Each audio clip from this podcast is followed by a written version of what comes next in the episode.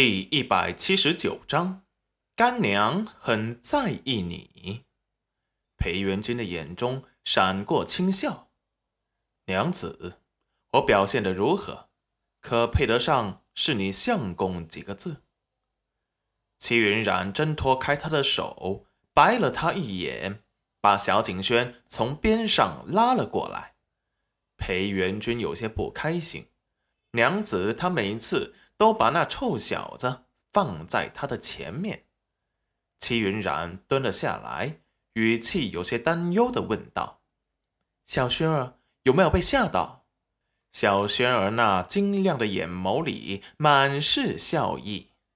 干娘，我没事。他崇拜的看着裴元君，这些欺负干娘的坏人，终于得到了惩罚了呢。于是跑到裴元君的面前，给他倒了一杯茶，讨好的说道：“干爹，请喝茶。您刚才真是太帅了，景轩太崇拜你了。”裴元君被娘子冷落，不开心的心情才有所好转。接过小景轩手中的茶杯，喝了一口。见裴元君接过了他的茶杯，不生气了，小景轩立即亲热的凑上前去，说着悄悄话。齐云染心中有些失落，不开心了。他的小乖宝贝被裴元君彻底收买了。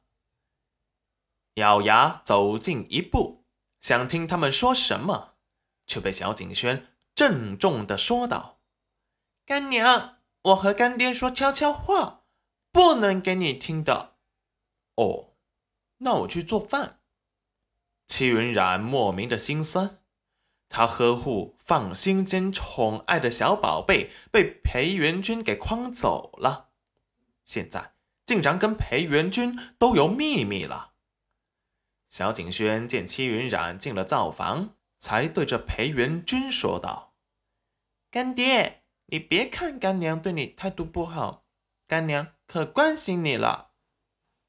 裴元君云淡风轻的眸子，星光璀璨，放下茶盏来了兴趣。哦，说来听听。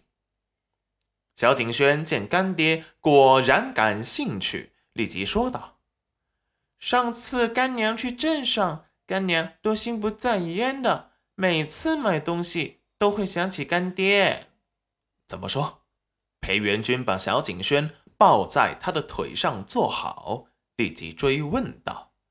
小景轩脸上闪过羞涩，干爹抱他了。上次我去镇上的书斋，想要给干爹重新买个砚台，可是那端砚可是要一千两银子。干娘一听，二话不说就准备买。可惜没带够银子，干娘立即说让书斋的叔叔给他留着，他下次来买。刚才我在干爹的背篓，可是发现了那个砚台，肯定是干娘买回来送给干爹的。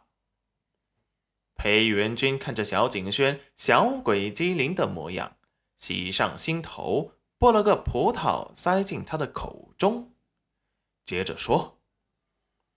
小景轩咽下口中的葡萄，接着绘声绘色的说道：“还有，干娘去了镇上的客满楼，点了一桌的菜，想着给干爹没去，食不下咽，几乎没动，叫店小二叔叔打包给带回来了。哦，就是上次带回来的那些饭菜，怎么样？是不是有几乎全部都没动？”裴元君心神一动，原来娘子是口是心非，也是在意他的，只是心中对他们家父母及姐姐的做法反感，才不想和他一起回京城。要是他只带他和小景轩去京城，不知道他愿不愿意。有了这个念头，在心中蔓延滋长，打心底觉得可行。等到齐云冉把饭给做好后，就见裴元君亲昵的把小景轩抱在怀中，坐在他的腿上，还给剥葡萄皮。齐云冉有些怀疑自己眼睛看到的。裴元君虽然对小景轩很好，却从没有这样抱着他，因为在裴元君的教育中，男孩子就要有担当、沉稳的模样，不要太过溺爱，得让他学会自强自立，不要太过依赖父母。虽然对他时不时的对小景轩又抱又亲的有些不满。